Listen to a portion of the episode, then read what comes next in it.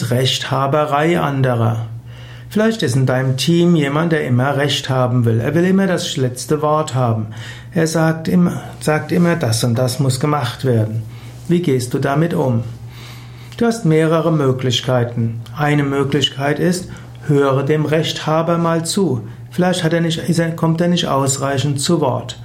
Und weil er das Gefühl hat, er kommt nicht ausreichend zu Wort, kompensiert er das mit Rechthaberei. Zweite Möglichkeit wäre, ihm das mal klar zu sagen und zu sagen, dass das im Team nicht gut ankommt, wie er dort sich verhält. Und eben sagen, es wäre vielleicht klug, dass er nicht immer das letzte Wort hat. Und es kommt nicht so sehr darauf an, Recht zu haben, es kommt mehr darauf an, dass man Anliegen berücksichtigt und Kräfte bündelt, um ein gemeinsames Ziel zu erreichen.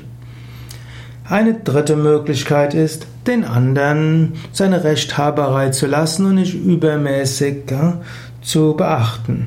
Der Mensch mag sagen, habe ich doch immer schon gesagt. Man muss ja gar nicht darauf antworten, nicht reagieren. Ich habe doch schon vor fünf Jahren gesagt, dass man das machen muss.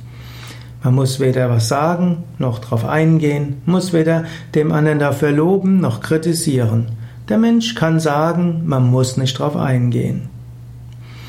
Eines, was man in jedem Fall machen sollte, Menschen mit Liebe und Wertschätzung behandeln. Manchmal sind Menschen, die große Rechthaberei zeigen, solche, die Anerkennung wollen, die geliebt werden wollen und die etwas Gutes beitragen wollen, sich nicht gehört fühlen.